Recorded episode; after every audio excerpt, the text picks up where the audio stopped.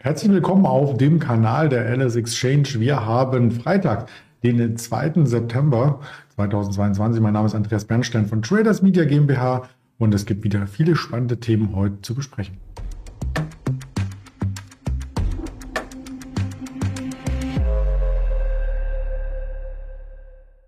Natürlich nach dem Risikohinweis und wie man hier schon sieht, ich werde heute den Marktblick alleine durchführen. Kein Interview heute, aber trotzdem gilt, das, was hier kommuniziert wird, ist reine Informationsverarbeitung, keine Handelsempfehlung, keine Anlageberatung und bitte auch nur als solche zu verstehen. Was ist denn schon passiert beim DAX? Wir beginnen immer mit dem DAX. Der DAX ähm, ja, hat mit einem Gap eröffnet, mit einer Kurslücke, diesmal auf der Unterseite. Heißt, die negativen Kurse von gestern, das Minus von 1,6 Prozent, äh, das wurde ein Stück weit wieder ausgebügelt. Nicht nur ein Stück weit, denn wie man hier sieht, äh, ging der Kurs schon ordentlich nach oben. Wir sind im Hochpunkt jetzt bei der 12.840 gewesen. Den Screenshot habe ich mal von der 12.835 aufgenommen. Warum? Weil das der Xetra-Schlusskurs vom Mittwoch gewesen ist. Denn gestern am Donnerstag, jetzt müssen wir auch das Bild ein bisschen weiter spannen, hatte der Markt ja mit einer Kurslücke auf der Oberseite aufgemacht, also deutlich tiefer. Es gab eine Volatilität zwischen Hoch und Tief gestern von 140 Punkten und heute Morgen ging es auch relativ langsam los mit dem Handel, aber dadurch, dass wir uns von den äh, Tiefsständen des gestrigen Tages um 12.600, das sind übrigens die Tiefs aus dem Juni gewesen, ähm, nach oben arbeiten konnten, also sozusagen den ganz, ganz kurzfristigen Abwärtstrend übersprungen haben, ähm, kam es heute zu weiteren Eindeckungen, vielleicht auch im Vorfeld der Arbeitsmarktstatistik, die uns heute noch aus den USA erwartet. Sei es drum, punktgenau, ähm, der Kursbereich ist wieder angelaufen worden von den Schlusskursen zum Mittwoch. Also ein Gap Close, wie man so schön äh, sagt. Und im großen Chartbild ist das noch keine größere Entscheidung, auch noch keine große Entwarnung, denn von den Tiefs gestern um die 12.600 Punkte bis zu den Jahrestiefs, die bei 12.400 liegen, ist nur noch eine Differenz von 200 Punkten. Also so ein Tag, wie wir ihn am Donnerstag erlebt haben, wenn der noch einmal geschieht, ja, jetzt auf dem Level sind es äh, zweimal, wo er geschehen müsste, aber dann wären wir an den Jahrestiefsten. Das ist durchaus möglich. Wir haben September, der zweite September heute und der September gilt als der schwächste Börsenmonat in dem Gesamtjahr. Wenn man sich die letzten 30, 40 Jahre anschaut, ist das einfach ein statistischer Wert. Der gilt natürlich nicht jedes Jahr, aber ist so ein bisschen ein Richtwert. Und vielleicht im Vorfeld dessen sind die Marktteilnehmer etwas in Deckung gegangen, haben ihre Käufe zurückgestellt. Das erklärt, warum auch der August schon im negativen Bereich war. Wir haben gestern mit dem Ingmar Königshofen darüber gesprochen. Da hatte ich auch den Seasonal Chart mitgebracht. Den wollte ich heute nicht noch einmal hervorholen. Also gerne in die Aufzeichnung von gestern schauen. Dann haben wir das Ganze hier auch rundum erörtert. Ja, auf gestern müssen wir auch schauen, wenn es um das Thema Quartalszahlen ging, denn nachbörslich gab es noch einiges aus den USA zu sehen. Heute nachbörslich übrigens nichts mehr. Da bereitet man sich auf ein längeres Wochenende vor. Komme ich in den Termin gerne nochmal drauf zu sprechen. Also die letzten Quartalszahlen ähm, der Woche standen an mit die letzten und da war ein Wert, ein Chip-Hersteller, aus den USA ganz vorne mit dabei und das ist die Broadcom. Die Broadcom ist ein Halbleiterunternehmen letzten Endes mit äh, Sitz in San Jose in Kalifornien. Da kommen ja die meisten Technologiewerte her und Broadcom ähm, entstand aus dem Spin-off äh, des Halbleiterproduktionsbereichs von Hewlett Packard.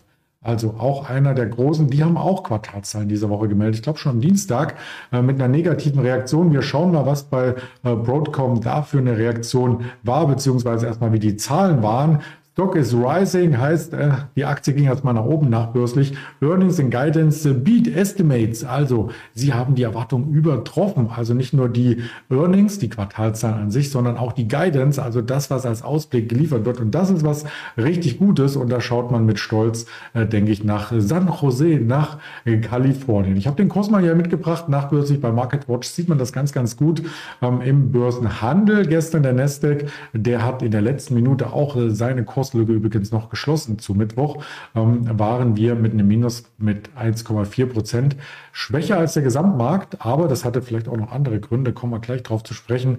Ähm, die Aktie von Broadcom konnte sich nachbörslich wieder über die 500 äh, zurückgesellen und sogar bei 505 aktuell notieren. Das ist ein Aufschlag von 2,64 Prozent, immerhin. Also die dürfte positiv in den heutigen Handel starten, wenn da nicht noch was dazwischen kommt. Was dazwischen kommen könnte, kommen wir auch gleich drauf zu sprechen. Aber wenn wir einmal beim äh, Thema mit äh, Chips sind, muss ich noch mal das Chartbild hier würdigen von Broadcom. Ähm, vielleicht eine Unterstützung knapp unter der 500 US-Dollar ist ja auch bei der Parität Euro zum Dollar in etwa die 500 Euro Marke. Da muss man sich nicht groß umstellen, wenn man Nasdaq-Kurse anschaut und Euro-Kurse als Swing Trader über den Daumen gepeilt. Letzten Endes hat man hier ähm, einen ganz guten Vergleichswert herangezogen. Also um die 500 gab es schon mal eine Unterstützung im Juni. Vielleicht hält die auch wieder im Jahrestief. Waren wir um die 450, äh, 460.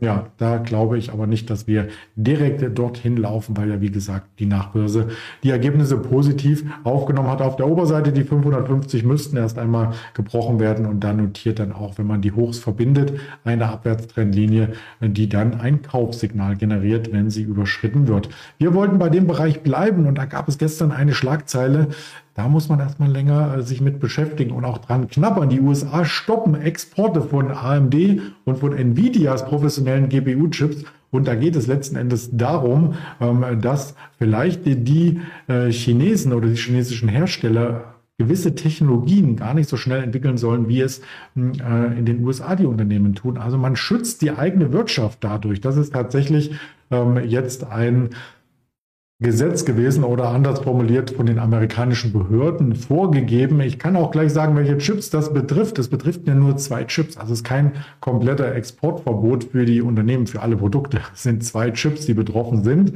und die werden vorrangig in der Gesichtserkennung genutzt. Also um ganz sensible Daten geht's hier, ähm, die damit geschaffen werden können. Und da sagt einfach äh, die amerikanische Behörde, hm, das möchten wir selber weiterentwickeln, selber nutzen. China soll das mal selber tun, wenn sie das machen möchten in der Richtung. Also es geht um die Baureihen A100 und H100. A100 könnte ja auch ein Airbus sein. Nein, ist tatsächlich auch ein Chip. Und äh, die äh, Verfügbarkeit dieser Produktlinie äh, gibt es auch noch ähnliche Chips, ähm, die können weiter geordert werden.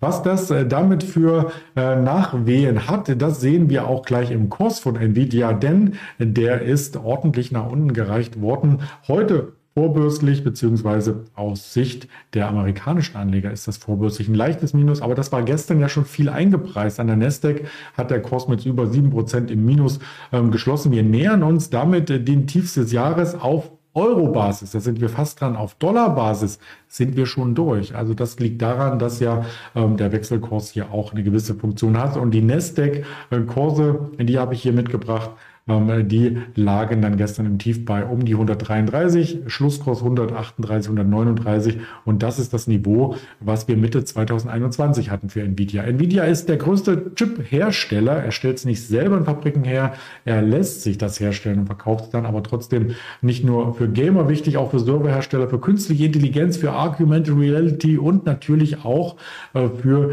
äh, das Thema mit Gesichtserkennung und äh, diesen ganzen ähm, Hochleistungs- Dingen, die technisch ähm, geleistet werden müssen, nicht nur an Flughäfen, sondern vielleicht auch bei vielen technischen Geräten. Und das bringt uns dazu, dass man hier auf eine Reaktion Chinas wartet, vielleicht auch ein bisschen ängstlich wartet, denn äh, China könnte jetzt sagen, okay, ihr wollt uns die Chips nicht mehr verkaufen, wir verkaufen auch manche Chips nicht. Und was wäre das für ein Fiasko, wenn äh, China zum Beispiel manche Chips nicht mehr ausliefern lässt?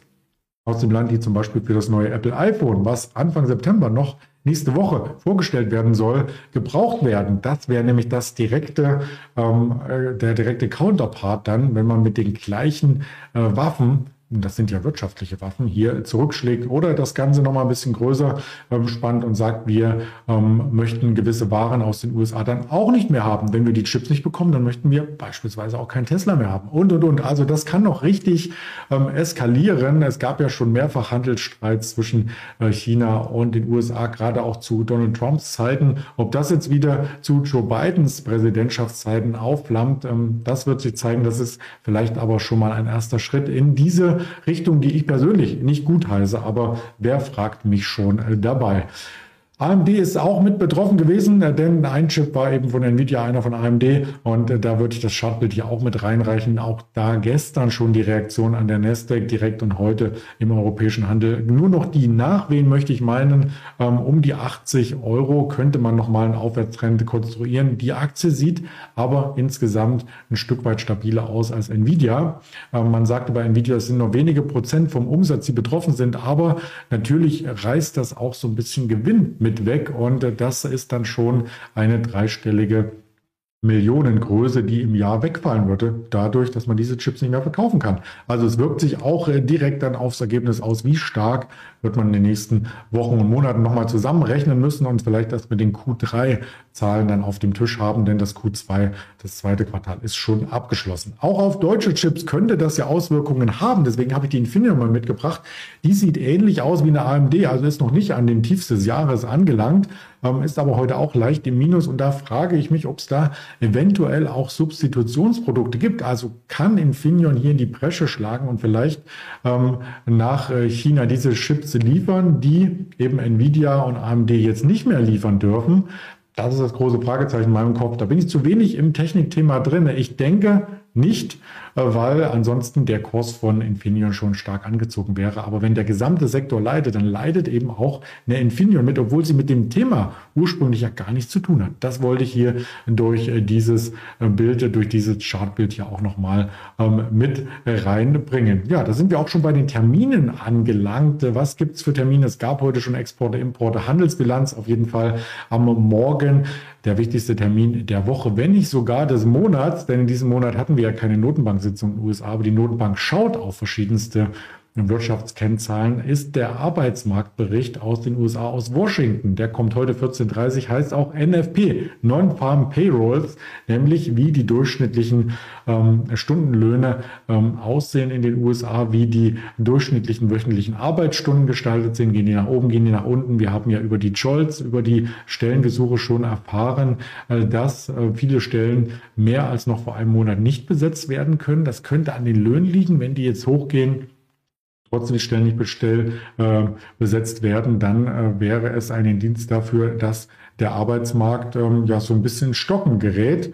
Also Fachkräftemangel heißt es in Deutschland, in den USA wird man sicherlich andere Wörter für äh, finden und natürlich auch die allgemeine Arbeitslosenquote ist wichtig. Dann 14.30 die Reaktion des Marktes. Die FED schaut da drauf. Wird der Arbeitsmarkt sehr, sehr robust gemeldet, dann kann man fast schon davon ausgehen, dass die FED hier sagt, wir sind auf dem richtigen Kurs. Die Zinsanhebung kann die Wirtschaft wegstecken, ähm, denn der Arbeitsmarkt zeigt keine Schwäche-Signale. Und äh, das würde dann im umgekehrten Bild auch wieder dazu führen, dass gewisse Aktien und vor allem die zinssensitiven Werte hier weiter unter Druck geraten. Also auch der Nasdaq, dieses leichte Plus gestern oder Plus minus Null, dann vielleicht heute wieder ein bisschen abgibt. Hinzu kommt, dass wir, äh, wenn ich mir den Arbeitsmarkt anschaue, ja schon die ganze Zeit in einer robusten Phase sind und oft wechseln ja diese Phasen ab. Also man hat niedrige Arbeitslosigkeit, wieder höhere Arbeitslosigkeit. Gerade in der Rezession ähm, steigt ja auch die Arbeitslosigkeit an. Und wir haben technisch eine Rezession in den USA. Wenn die verstärkt wird, äh, kann es sein, dass wir hier ähm, durchaus noch äh, höhere Arbeitslosenquoten sehen. Also ganz, ganz wichtig, 14.30 und doch wegen einem anderen Fakt ähm, sehr, sehr wichtig, gibt es sicherlich auch auf den Social-Media-Kanälen hier von der Alice Exchange noch äh, weitere Informationen dazu. Wichtig ist, ähm, dass wir am Montag keinen US-Handel haben und somit ein langes Wochenende einleiten. Und da werden äh, vermutlich mehrere Marktteilnehmer sich ein bisschen zurücknehmen. Das Volumen wird weniger, dadurch die kurzfristigen Bewegungen ein bisschen hektischer, volatiler, wie man am Aktienmarkt sagt. Ja, mit diesem Blick äh, wünsche ich eine erfolgreiche zweite Handelssession an diesem Freitag, nämlich den Nachmittag. Und wir sehen uns trotzdem am Montag wieder, auch wenn die USA hier Feiertag hat. Freue ich mich drauf werde ich auch äh, spannende Themen hier sicherlich wieder mitbringen. Bis dahin alles Gute und bleiben Sie gesund. Ihr Andreas Bernstein.